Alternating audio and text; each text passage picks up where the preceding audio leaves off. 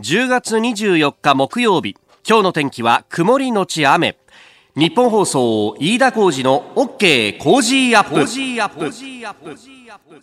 おはようございます。ニッポン放送アナウンサーの飯田浩司です。おはようございます。ニッポン放送アナウンサーの新行市佳です。ニッポン放送飯田浩司の OK Cozy up。この後8時まで生放送です。あの私も鼻声でねここのところ気温がね上がったり下がったりを繰り返してますがすよね。はい。今日は昨日はなんか暖かったんだけどね。暖かかったですよね。ジャケットいらないなとねね。昼昼間は。はい。今日はですね、うん東京都心の最高気温20度ということで、ほうほう昨日と比べるとですね、およそ5度ほど下がるんですね。勘弁してよ本当にうんねこの寒暖差でまたちょっと体調を崩したり、うん朝とまた日中での差もまたすごかったりして。そうなんだよね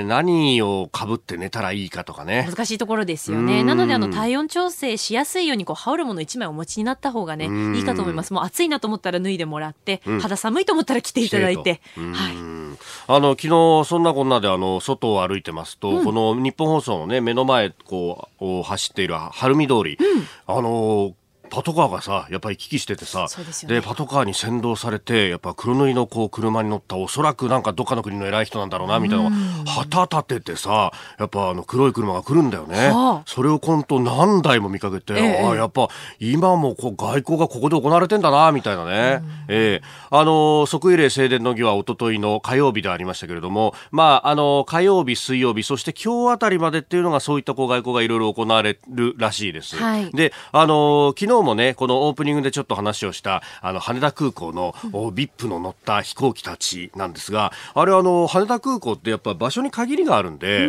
あそこに全部止めとけないらしいんですよ。そうですよね、確かにね。そうそうそう。これ調べてみると、いろんなところに今散らばしてる最中で、だからあの、はい。ほら、あの、タクシーとかさ、ハイヤーとかと一緒でえ、要人を降ろします。降ろした飛行機は、そのまんま羽田空港を飛び去ってですね、あ。ある人は、あー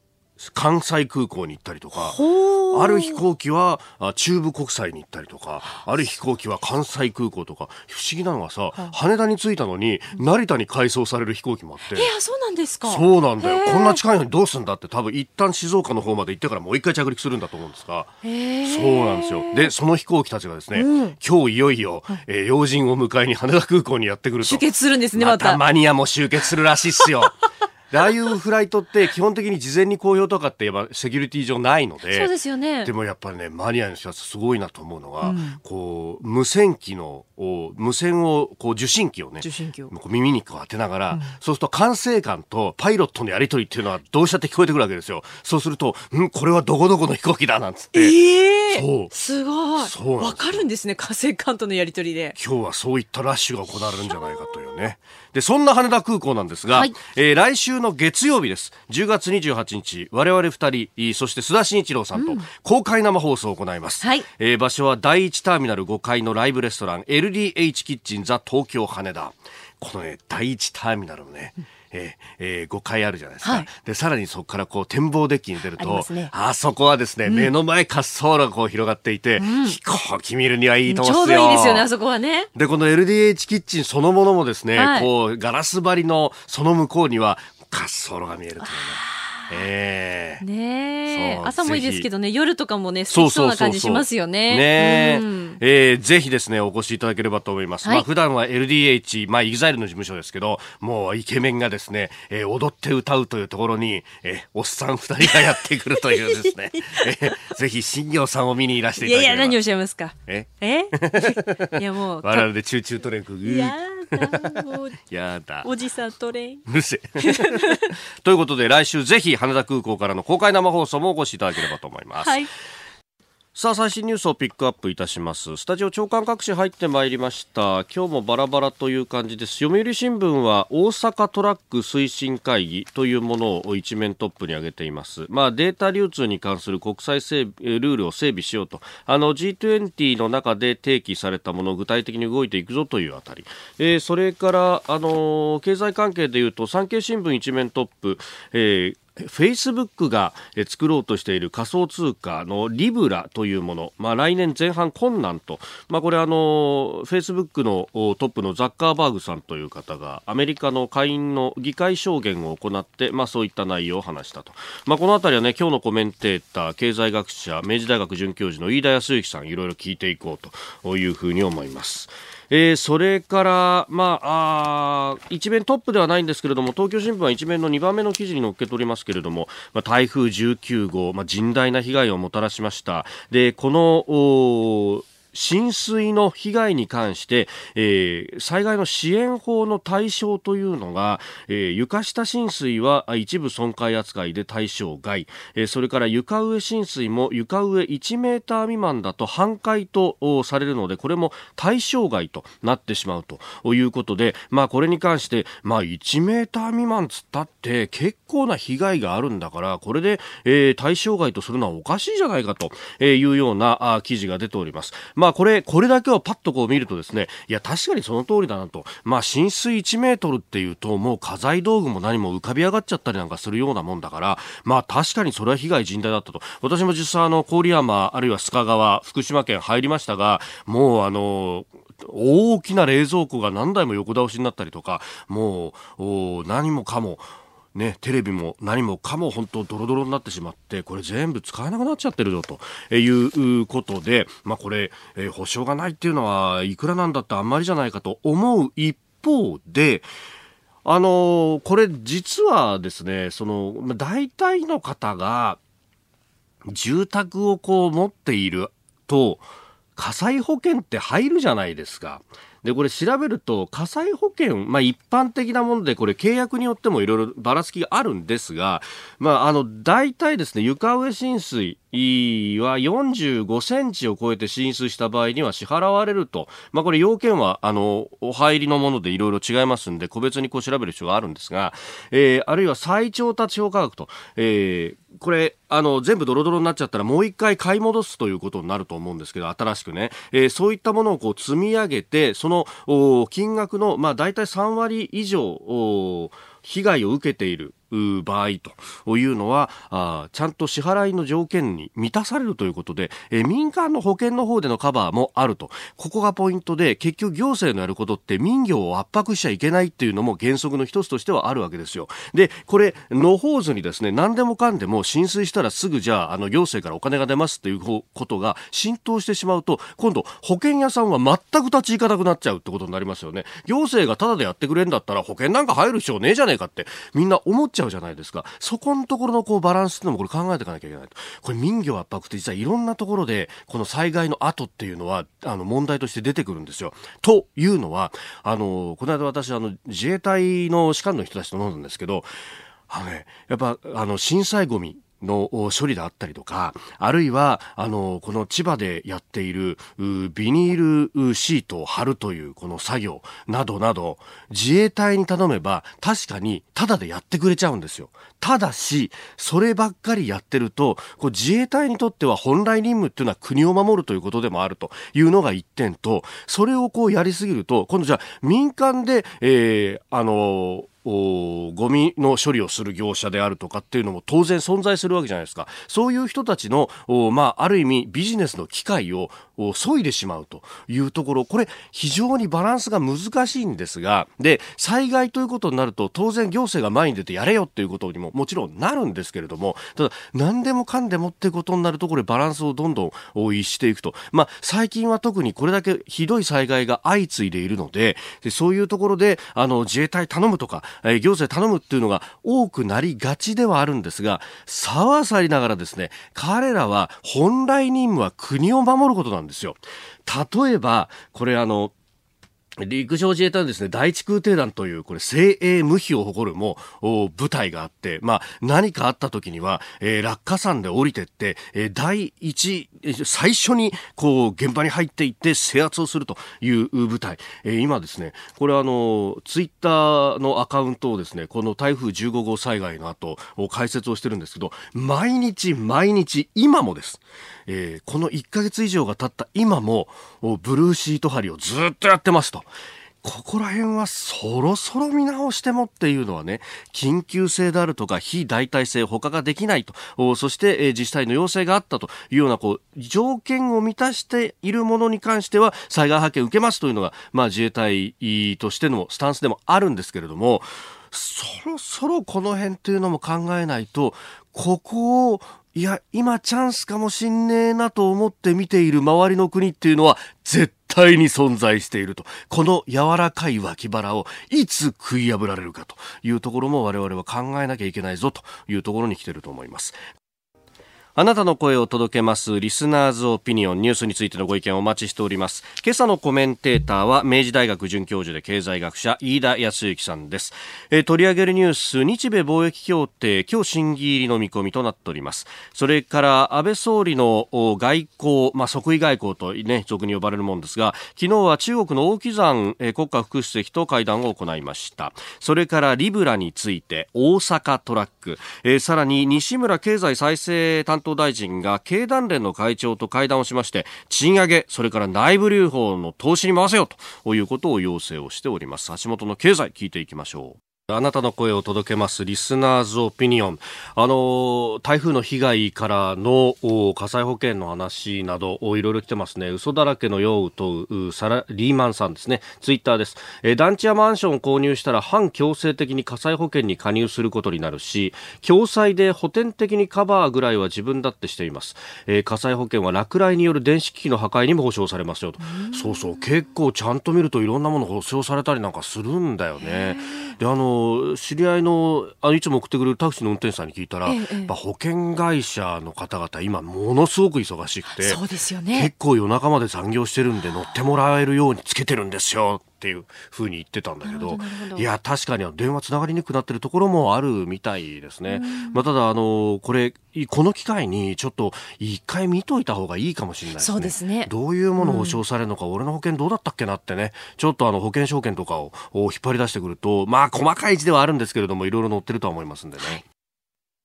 さあ、次第はコメンテーターの方々とニュースを掘り下げます。今朝のコメンテーター、飯田康之さんです。おはようございます。おはようございます。よろしくお願いします。ますあの、ツイッターいろいろ使ってらっしゃいますが、はい。あの、トランプ大統領がトルコのエルドアンさんに送った書簡の日本語訳っていうのをリツイートされてました。いや、あの、山形博夫さん、はいはいはい、まあ、翻訳家としても有名な、えー、方ですけれども、山形さんの役がですね、えー、かなり衝撃的で面白いんですけれども、えー、えー、本当にまあ、トランプ大統領の英語、もうひどいですよね。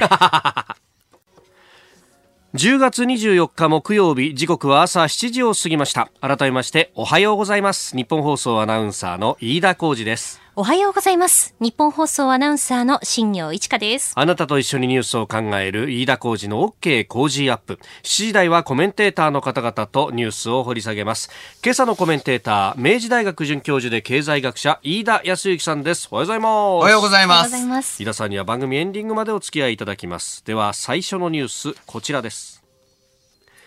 今日、日米貿易協定承認案が審議入り。自動車関税をめぐり与野党攻防激化か。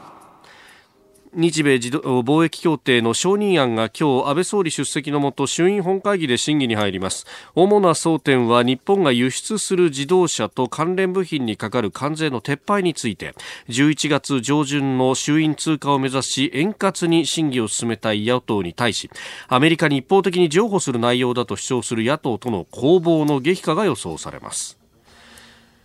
まあ、あの野党としてはアメリカの言いなりじゃないかみたいなことをまあ言いたいというところですが、うん、まあその中身ですよね。まあこれ基本的には農業については、はい、TPP の交渉で、えー、譲っているところを、はい、それを、まあ、アメリカに対して適用すると。うん、え一方で、自動車関税については、はい、一部、やはり期間的に延期すると。うん、で、えー、まあ、これですね、もともと前提としてトランプ大統領がですね、はい、日本に対して自動車、また自動車部品の関税を、うん、まあ、かなり大幅に引き上げるかもしれない。はい。という、まあ、えー、脅しなのか、あ実際に、まあ、そういう気があったのかは、まあ、わからないんですけれども、その状況の中で、えー、むしろどこまで、えー、思いとどまらせることができるのかという、はい、結構まあ厳しい交渉だったと思うんですね。えーで、えー、農業は譲ったのに自動車は押し戻されたじゃないか、TPP と同水準じゃないじゃないかと言うんですけれども、まあちょっと出発時点が非常に厳しい、うん。はい、そしてトランプ大統領の外交というのが、うん、えー、通常の、まあこれまでのよくある外交の方法とは異なっている。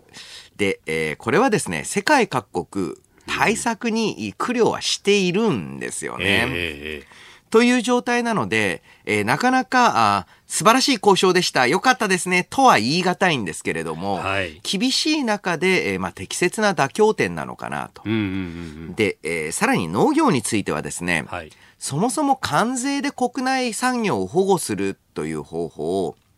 まあ、とっくの昔に時代遅れなんですよね。で、えー単純に言うと農業に対して補助金を出していない国なんてありません。うん。えーはい、必ず農業は保護される産業です。ただそれを関税でやるんではなくて、うん、通常はあ農家に対する補助金でやってるんですよね。はい日本もその方式に、まあ、本当だったら TPP 妥結の段階でしっかりと舵を切っていくべきだったと。はい、アメリカが入らなかったことによって、えー、そういった対応策が、うん、まあ、後回しになってた嫌いがあるんじゃないかということで、はい、えー、野党としてはですね、ぜひ早急な新しい現代的な農業保護、農業の補助金のあり方っていうのに移っていくべきであるっていう形での提言っていうのを行ってほしいですよね。これ、野党がそういうことを言い出すと、まあ、昔の、あの、もう個別所得保障で、もう、おしなべて全部にっていうふうに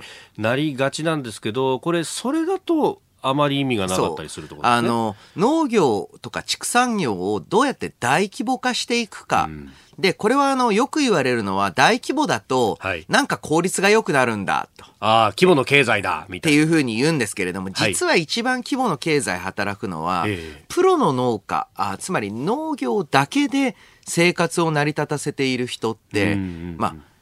技術的にも、はい、例えばいろいろな知識の面でも、えー、単に面積が広いとか、頭数が多いという形ではなくて、うん、その農業にかけている、その人の資源が違う。はい、そういう意味で、兼業を専業、昔の言い方で言うと、今は修行、副業って言いますけれども、ど。えー、修行的な農家、はい、昔の言い方で言う専業農家に近い人たちが、農業の中心になるような補助金のあり方っていうのを、えー、作っていくべきですよね。えー、まずは日米貿易協定についてでした。甚大な被害をもたらした台風19号による住宅被害のうち、床下浸水と浸水が比較的浅い床上浸水の区分が合わせて全体の9割を超えていることが分かりました。水害の場合、被災者生活再建支援法で最大300万円が支給されるのは、原則として床上1メートル以上の浸水などに限られるため、支給の対象外となるケースが多数に上るとみられます。おはようニュースネットワーク。東京有楽町日本放送をキーステーションに全国のラジオ局21局を結んでお届けいたします。今朝のコメンテーターは明治大学准教授で経済学者の飯田康之さん。取り上げるニュースはこちらです。安倍総理が中国の副主席と習近平国家主席来日に向け協議。安倍総理大臣は昨日天皇陛下の即位礼正殿の儀に合わせて来日した中国の王岐山国家副主席と会談しました。会談では来年春に予定している習近平国家主席の国賓としての来日が成功するよう協力していくことで一致したということです、えー、王岐山氏、まあ、国家副主席というタイトルですが、まあ、習近平氏の、はい、まあ、右腕とも言われる人で。で、実際のところこの中国、まあ、経済問題に関して言うと、えーえ。ー中国経済の状況非常に良くないです。えー、経済成長率も6%、はい、とだんだんと落ちてきている。えー、で、えー、これはですね、高度成長から安定成長に移る。はい、日本でいうと1960年代から70年代、はい、えー、昭和40年代に経験したことなので、えー、これは避けられないんですが、その中でどうやって産業を高度化していくか。はい、つまりは、とにかく賃金の安さとか、立地の容易さ、あつまり工場を建てやすいとかを売るのではなくて、え品質とか安定性を売っていくという経済に脱皮する苦しみというのが、うん、今あ、まあ、直面しつつあると。はい、その中で、うんアメリカとの、まあ、貿易摩擦というよりも新冷戦に突入してしまったと。えー、はい、ではどうするのかというと、比較的その中で交渉の余地があり取引が多いのは日本だということで、はい。えー、だいぶ中国は日本に対する接近を図っていますし、えー、日本にとっても輸出の、まあ、2割が中国向け、えー、ということで、なかなか切っても切れない円なんですけれども、えー、こういった中でですね、はい。えー、経済の外では、やはりこの香港問題について、えーはい。えー、先進各国、かなりですね、態度を曖昧にせざるを得ない状況なんだと思います。何よりも、まあ、これがえー、香港の問題が内政問題であるというふうに、えー、えー、言い切られると中国側はそう言ってそうですね、うん、で、えー、実際まああの領域としても中国の国内ですので、うん、はい。えー、なかなか強く出ることはできないわけなんですけれども、はい、ただ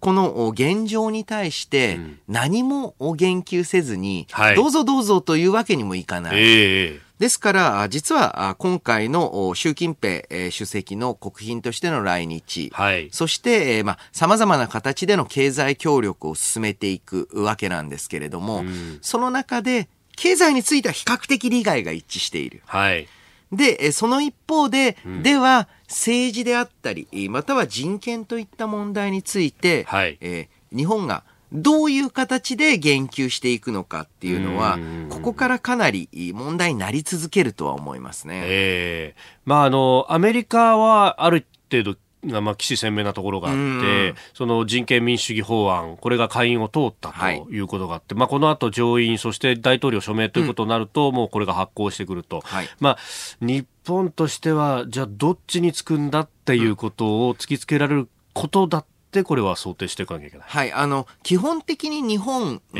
ー、あまあ、アメリカサイドで外交を、はい、または安全保障を行うというのは、うん、これはもう中国側も分かっているので、はい、どのぐらい、えー、踏み込むのか。うん、はい。で、えー、さらにこれ、えー、苦しいのはあですね、うん、通常こういった人権の問題であれば、あまあ、各国、まあ、アメリカですと、えー、民主党の中から強硬な意見が出てきて、はい、えー、それに対してどう対応するかなんですけれども、うん、日本の場合、そこまで、えー、この問題について、はい、えー、強く言及されていないということもありまして、えー、与党サイドが自発的に中国に対して、えー、まあ、その内政に、まあ、干渉する、というふうに、まあ、向こう側は主張する、はい、えー、そういったことを発信していくというのはかなり難しいと思いますね。なかなかこれを超党派でっていうのは、これは難しい、ね、で、むしろですね、超党派で人権に対する要求があって、えー、それに対してどういうふうに考慮していくのか、まあ、ある意味で言うと、譲りまして、はい、えー、中国に対してこういったあ、まあ、懸念があるよと伝えるというのが、まあ、望ましいと言いますか、通常の姿だとは思うので、はい、ぜひこれは、あの、特に与野党という垣根を越えて、はい、えー、まあ、政治のサイドでは、えー、言及、問題だというふうに指摘していく必要もあるんじゃないでしょうか。うえー、そして二つ目、こちらのニュースです。フェイスブックトップ、リブラの発行延期を明言。アメリカの大手交流サイトフェイスブックの CEO 最高経営責任者のザッカーバーグ氏は23日アメリカ議会下院の金融サービス委員会の公聴会に参加し規制当局から認可を得るまで暗号資産仮想通貨のリブラを発行しない方針を明らかにしましたと明らかにしました。現地メディアが報じております。ザッカーバーグ氏は現時点で理想的な金融サービスの使者ではないと理解していると述べ過去に起こした情報流出問題などによるフェイスブック社に対する強い不信感に配慮する形となりました。まあ、ただ一方で議論している間も残りの世界は待ってくれないと、はい、まあ、これあの下手をすると置いてかれぞっていうそうですね、まあ、残りの世界っていうか中国っていうことなんですけれども、はい、えー、えー、えー、はい、えー、この問題ですね、このリブラあという、まあ、仮想資産、はい、えー、暗号通貨、あまあ、いろんな言い方ありますけれども、これ、えー、非常にですね、うん、コロンブスの卵といえばそれまでなんですけれども、うん、えー、最近注目されている、まあ、暗号資産仮想通貨の考え方で、はい、ビットコイン有名じゃないですか。そうですね。でもビットコインって、毎日相場が変わりますよね。すごい乱高下したりします、ね、すごい乱高下したりします。うん、ある意味、この暗号資産、仮想通貨は、投資、または投機の対象になってしまった。はい。もう平ったく言えばギャンブルの対象になってしまった。うんうんうん、そうすると、通貨とか取引の手段として使いにくいんですよ。価値がどんどん変化すると決済できないですね。一方、近年注目されているのが、ステーブルコインという考え方で、ステーブルってのは安定的な。はい。一番簡単なのは、例えば、えー、1円イコール1イーダという、えー、仮想通貨を発行しましたと。はい。1イーダはいつも1円に交換できますと。もう固定しちゃうと。そう。うん、つまりは固定相場制の仮想通貨を発行して、で、えー、その仮想通貨の取引をブロックチェーンのような新たな仕組みで行うんだと。で、えー、これはある意味で言うと、あ、そりゃそうだなと。うんうん、何よりも今まで仮想通貨を、まあ、その普及を妨げてきたのは不安定性だったと。はい。そこをリブラの場合は、特定の通貨ではなくて複数の通貨を混ぜたもの、うん、それに対してステーブル、釘付けしてしまう。はい。それで、えー、まあ、決済サービス良好なものを提供するんだと。うん。あ、なるほどね、と。なるほど。ただですね。ねただ。えー、運営主体の Facebook、はい、7月に個人情報保護、個人情報の大量流出事件を起こしておりまして、はい、えー、連邦取引委員会から50億ドルだから5000億円、5500億円ぐらいか、の制裁金が課せられておりますと。制裁の額も半端ないですね。えー、信用できるんですかと。うんうんうんうん。このはまあ、ある意味で言うと、個人情報流出を起こすところで、はい、えー、プライバシー保てるのかが一つ。えー、さらに言うと、マネーロンダリングの温床になるんじゃないんですかと。こういった不安があると。はい、ただ一方で、えー、コロンブスの卵と言ったのは、はい、あ、これ、こういうふうにやっちゃえばいいわけじゃんと。ん、つまりステーブルコイン。はい、特定の通貨とか、えー、いろいろな安定資産との交換レートを定めたコインを使うと。やり方、モデルは分かっちゃったので、はい、これ、リブラがやらなかったら、まあ中国がやるでしょうと。ああ、まあある意味誰でもやれちゃうと。そうです。問題はそのネットワークの広さなんですけれども、はい、中国は、まあアフリカエリアに広いネットワーク持っていますので、はい、そこで普及が始まっちゃったら、これ通貨って面白いもんで、はい、一番みんなが使っているものを使うのが楽なんです。うん、なので、えー、一度取られてしまったら、はい、それを取り戻すっていうのは至難の技なんですよね。で、特に途上国ですと、銀行口座を持つハードルが高いので、えー、えー、いろいろ本人の証明であったり、はい、えー、所得の水準、そういったエリアで、えー、まあ、例えば、リブラなり、または中国、中国企業が発行する、うそういったサービスが使われ始めちゃったら、はい、使われ始めた方に取られるよと。これも確かなんですね。えー、で、えー、なかなかリブラ暗礁に乗り上げている状況なんですけれども、はい、このサービスの本質はですね、いわゆる各国の通貨はそのままだけれども、その交換は仮想通貨で、えー、つまり流通の部分は保ちましょうと。うちょっと面白い仕組みなので、はい、セキュリティ面、えー、重要ですよね。はい。以上、おはようニュースネットワークでした。続いて、教えてニュースキーワードです。大阪トラック。OECD 経済開発協力機構が24日国境を越えた自由なデータ流通の国際ルール作りの枠組み大阪トラックの推進に向け官民による協議の場大阪トラックに関するプラットフォームを設置することが分かりました。このプラットフォームが戦略本部となって日本アメリカヨーロッパなど主要国の政府巨大 IT 企業が1年ほどかけて具体的な検討を進めていきます。G20 首脳会議、大阪で今年開かれましたけれども、はい、そこでこの大阪トラックという構想が、まあ、発表されて、まあ、これ具体的に動いていくってことですか、はい、まあ、あの、名前がですね、はい、えー、どんなトラックを作るんだろうという。本当デコトラっぽい感じと、ね、そうなんです。もうちょっとね、えー、別の名前もあったんじゃないかなとか思っちゃったりもするんですけれども、はい、まあ、あの、この大阪トラック、重要なポイントは、どうやって、えー、データを共有化していくか、うん、というポイントなんですね。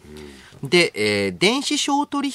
引、まあ、ネットで買い物みたいなもの、はい、代表だと思うんですけれども、うん、それによって得たデータというのを使って、え例えば人々の消費行動とか、うん、どういう資産を持っている人はどういう資産を次に欲しがるとか、はい、えー、様々なマーケティングのツールとしても活用できるし、あとは経済政策とかの波及効果を推計、えー、予測するためにも重要なデータです。で、えー、このビッグデータ一つの特徴としまして、はい、広くたくさんのデータというのを集めれば集めるほど、おまあ、分析の一つは経験値と。もう一つは精度も一定の条件で増していくと。あの勘違いしてる方多いんですけれども、はい、この統計的なデータって、数が多ければ何でもいいってわけでもないんですよ。まさに、まあ、数がただ多くても、よくあの、みんなあの、アンケートって聞くとすぐサンプル数はって聞くんですけれども、はい、サンプル数は、うんうん、まあ、経済データであれば2、3000、はい、結構もっと正確なものでも2万超えたあたりからそこまで、えー、最重要事項ではありません。はい、ただ、広い。全部をカバーしてるってことはすごく重要なんですね。対象の。対象が。あの、統計っていうのは、いわば味噌汁の味見みたいなもので、ほうほうほうよくしっかりとかき混ぜられていれば、ああ、なるほど、なるほど。おちょこ一杯でも味見はできる。はい。それと同じで広い。その広さを保つためにもデータの共有化必要なんですけれども、はい。一方で、えー、これについても、まあ、例えば中国ですと、自国内に豊富なデータ環境があるので、むしろそれを共有化させることによるまあ、例えば中国側から見たら、えー、日米欧の利益の方が、日米欧と共有化することの利益よりも大きいんじゃないかって思うと、はい、中国はデータを囲い込もうとするかもしれない。で、えー、そういった中で、えー、どうやって、えー、国際的にデータを流通していくかっていうのは、今後のデータ活用のあり方を考える上で非常に重要と。はいだんだんとですね、はい、えー、よくあの経済のサービス化なんていうふうに言われていて、これからは、うん、えー、物、目に見えて触れる商品ではなくて、はい、手には触れられない、うん、えー、取っとくこともできないサービスが経済の主役になる。うん、これ1980年代から言われてきたことなんですが、はいその中で、いよいよですね、サービスよりも情報という、もっと特殊な、はい、なぜ特殊かというと、サービスは、例えば、えー、まあ、床屋さんのサービスって、うん、えー、その利用者さんが髪切ってる間、一人しか切れないわけですよね、はい。時間に制約されている。費用に制約されている。ただ、データってコピーするのはほとんどタダでできるわけです。うんうん、タダだし、一瞬だしと。はい、一瞬だしと、うん、そういうものが価値を持つ社会になったと。はい、この、費用ゼロを社会というのが、えー、えー、まあ、費用ゼロの利益ある、または経済的な価値がある対象っていうのが生まれた中で、うん、えー、どうやってそれを最大限活用していくのかっていうのは、これ、日本一国ではなくてですね、うん、日本だとやっぱり広く共有化しなきゃ。はい、ヨーロッパも同じ問題意識だと思います。やはりあの規模的に一国だと小さいと。うん。え今日のキーワード大阪トラックでした。さあメールツイッターいろいろいただいてますけどね。大阪トラック大喜利みたいにあはいはいはい。えー、ツイッター梶山哲也さん。大阪トラックっていう漫才師がいそう えー、パイソンさんですかね、えー、何はトラックだったらデコトラの印象やろな、とか、えー、えー、いろいろいただいておりますね。そうですね。多分大阪トラックって名前の会社があると思うとか、大阪トラック運送かっこ言うみたいな。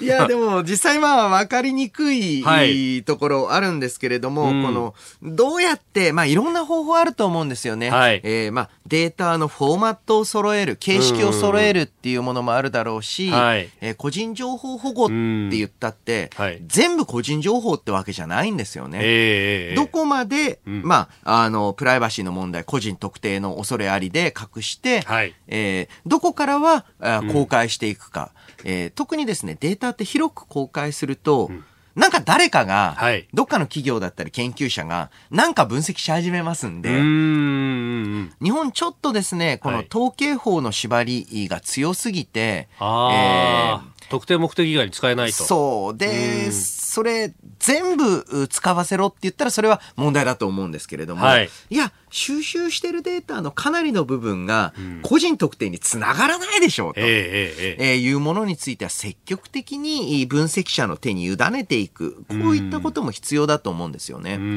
何にもまして行政関連のデータなんて、はい、本当にデータリッチですから。そうですよね。えー。嘘つけないですからね、税務データなんて。まあそうですよね。えー、まあ嘘つく人もいたりするわけなんですけど、それはさておき。それはさておき。続いて、ここだけニューススクープアップです。この時間、最後のニュースを、スクーバー西村経済再生大臣と経団連会長らが会談、賃上げと内部留保の投資を要請。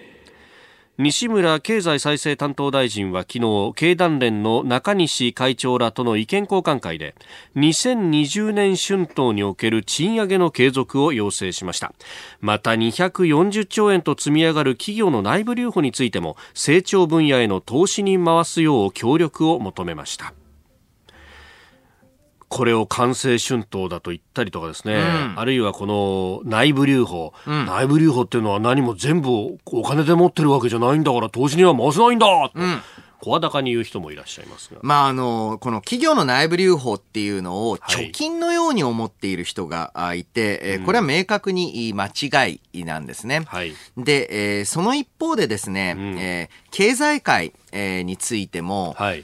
自分たちがなぜ、えー、まあ、例えば、あこの企業内部の、企業の内部留保を貯めてきたのかって言ったら、はい、企業側にとっては他に使うよりも有利だと思ったからあなんですよね。はい。えー、これ、えーいわゆる経済再生担当大臣から内部留保を使うように賃上げするようにって言われても、企業側としては賃上げや内部留保の使用が得だと思わなければ、やらないわけなんですよ。はい。で、えー、ここで、えー、重大な、重要なのが、かつて、えー、日本企業があまり内部留保であったり、えー、行わず、ある程度賃上げに積極的だった一つの理由は、はい、法人税の実効的な税率が高かったんですね。ああ、なるほど。えーで、そうすると、税金として取られるよりは、はい、将来に向けて、えー、投資であったり、うん、または人件費を引き上げるというのは、えー、従業員の未来に対する、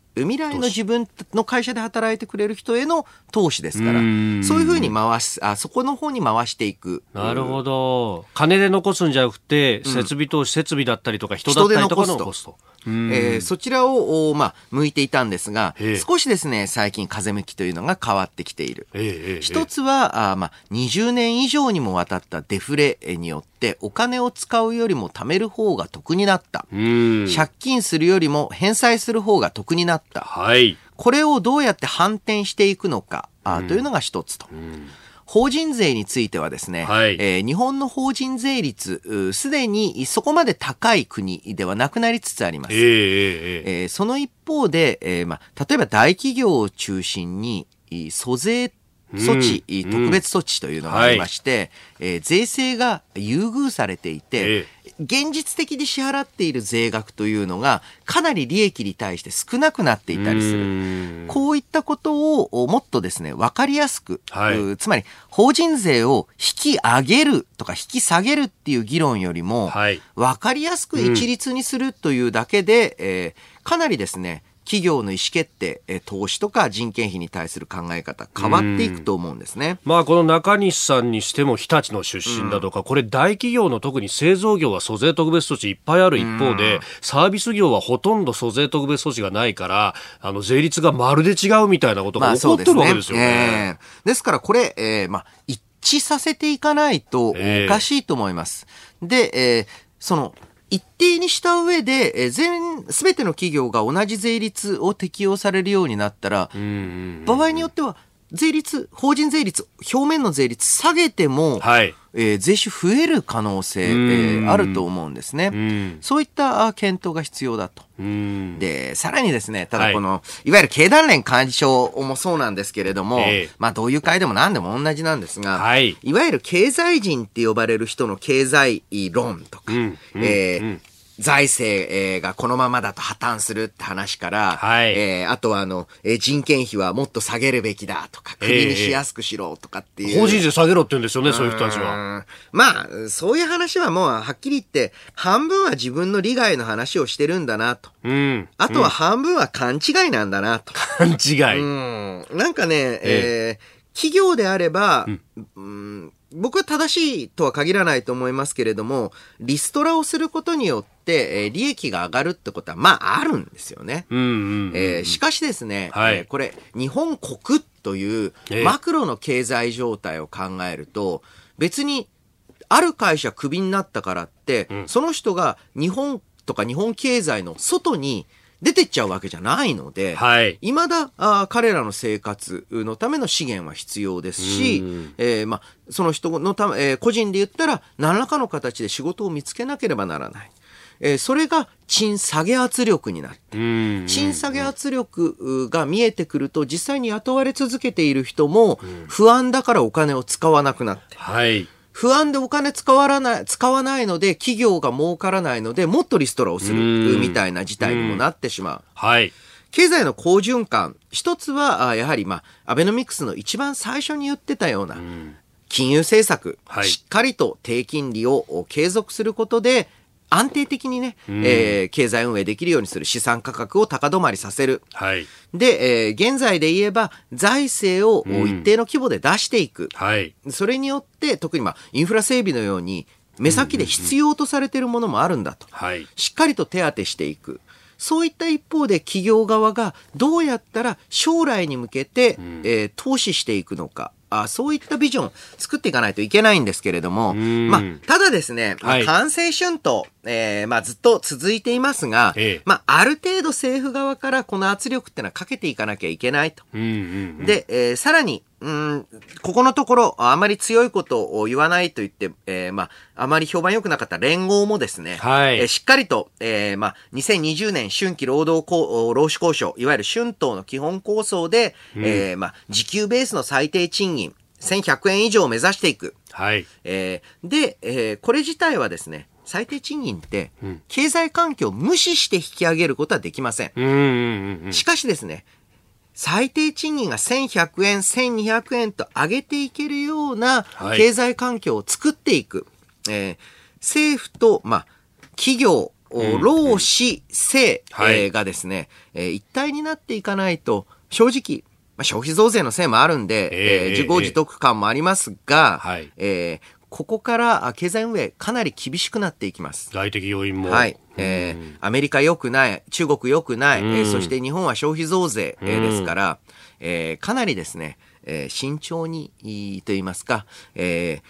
ー、3社が共同して、どうやって日本経済を成長させていくのか。で、えー、人口減少社会だから成長できない。っていうのは、まあ正直嘘ですので、はい、えー、別に高度成長しろって言ってるわけじゃない。うん、1%台後半のしっかりとした成長、そこから下振れしない工夫っていうのをしていかないと、またあの、はい、デフレ状態に後戻りしてしまったら、デフレ一回陥ると、そこからジャンプアップするのにものすごく大変だって、はい、20年かけて分かったわけですよ。そうですよね。だからこそ、そこの入ってしまわない、うん、えー、段階でどう止めるか、うん、今年来年結構正念場だと思うんですよ。うん。えー、まあ補正も含めて国会もどうしてくれるんだこれはと。そう、ここはですね、えー、えー、野党側からももっとですね、えー、財政出せというふうに言い切ってほしいと思うんですよね。令和新選組ぐらいしかそれを言わないんですよね。うん、ですからやっぱりですね、えー、まあ、ある程度規模感のある野党から、うん、まあ、または超党派だっていいと思いますけれども、はい。えーえー、しっかりとした要求が出てきて、で、えー、それを制御しながら進めていく経済政策っていうのが今、政権に求められてますよね。うん。え今日のスクープアップ足元の経済そしてこの先というところをお話しいただきました。このコーナーを含めてポッドキャスト YouTube ラジコタイムフリーでも配信していきます。詳しくは番組ホームページをご覧くださいここで私、飯田からお知らせでございます。私、飯田と論客たちがニュースをズバッと切るイベント、飯田浩二そこまで言うかザ・ライブ2、11月16日土曜日、有楽町読売ホールで開催いたします。11月16日土曜日、有楽町読売ホールで開催いたします。11月16日土曜日、有楽町読売ホールで開催いたします。昼と夕方2回公演でゲストは工事アップコメンテーターの方々もたくさん登場されると。で、えー、飯田康之さんもですね、夕方公演午後5時開演の方に、えー、ご出演いただくということになっております。はい、えー、評論家宮崎哲也さん、数量政策学者高橋洋一さん、そして経済評論家常年司さんと共に登場と。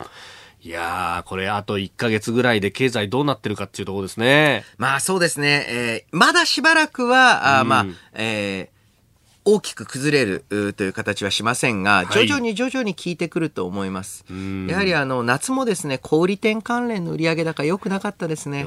えー、非常に不安です。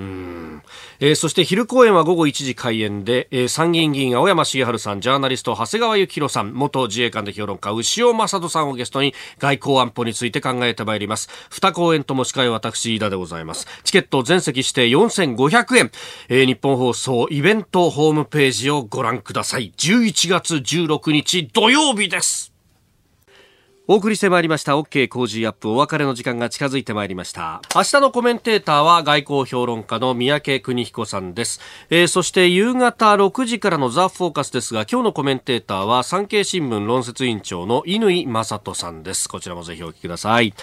えー、今朝は明治大学准教授で経済学者飯田康之さんとお送りしてまいりました。飯田さんどうもありがとうございました。ありがとうございました。いろいろニュースご紹介しましたがあのリブラに関して、はい、えー、それだったら中央銀行が暗号通貨発行すればいいんじゃないと、ハルさんからツイッターでいただいてました。はい、えー、これ、中銀デジタル構想という、デジタル通貨構想と言いまして、えー、まあ、北欧の中央銀行を中心に検討されていますし、はい、日本銀行においても、うんうんうん、えー、検討会、えー、ありまして、えー将来的にはやはりですね、うん、各国、特に主要な中央銀行は、えー、暗号タイプの通貨導入していくと思います。決済ツールとしてと。はい。で、その一方で、それをまたいだ、はい、あリブラのような構想というのが、どういった形で拮抗していくのか、対抗していくのかっていうのは、まあ正直ですね、これ、アメリカの FRB が本気になっちゃったら、はいそこが覇権握れると思うんですけれども。今のドルがそのままこう乗り換わるというような形になっていく。例えばまあデジタル型ドルに置き換わるといったことはあり得ると思うんですが、えー、なかなか難しいみたいですね。えー、うん。まあ結局これ、それこそ飯田さんのね、あの近所にもありましたけど、えー、貨幣ってものがどうできていくんだっていう話の新しいバージョン。で、どこに最終的に税金に、はい、税金を納めるのに使うから必要とか、うんうん、あとは最終的にこれは金とか銀とリンクしてるから必要とか、まあ使われるとか、はい、いろいろなタイプがあって、えー、あとはみんなが使うからなんだよ。くわかんないけど必要とかね、えー、そのどこに落ち着くのか、はい、非常にまあ、えー、知的にも興味深いですよね。うん。まあこの話はね、それこそあの11月16日のイベントでも出るかもしれないし、はい、今後もこの番組で定期的にこれを扱っていきたいですよね。はい。はいというわけでこの時間の相手日本放送飯田浩二と明治大学飯田康之と新業一華でした。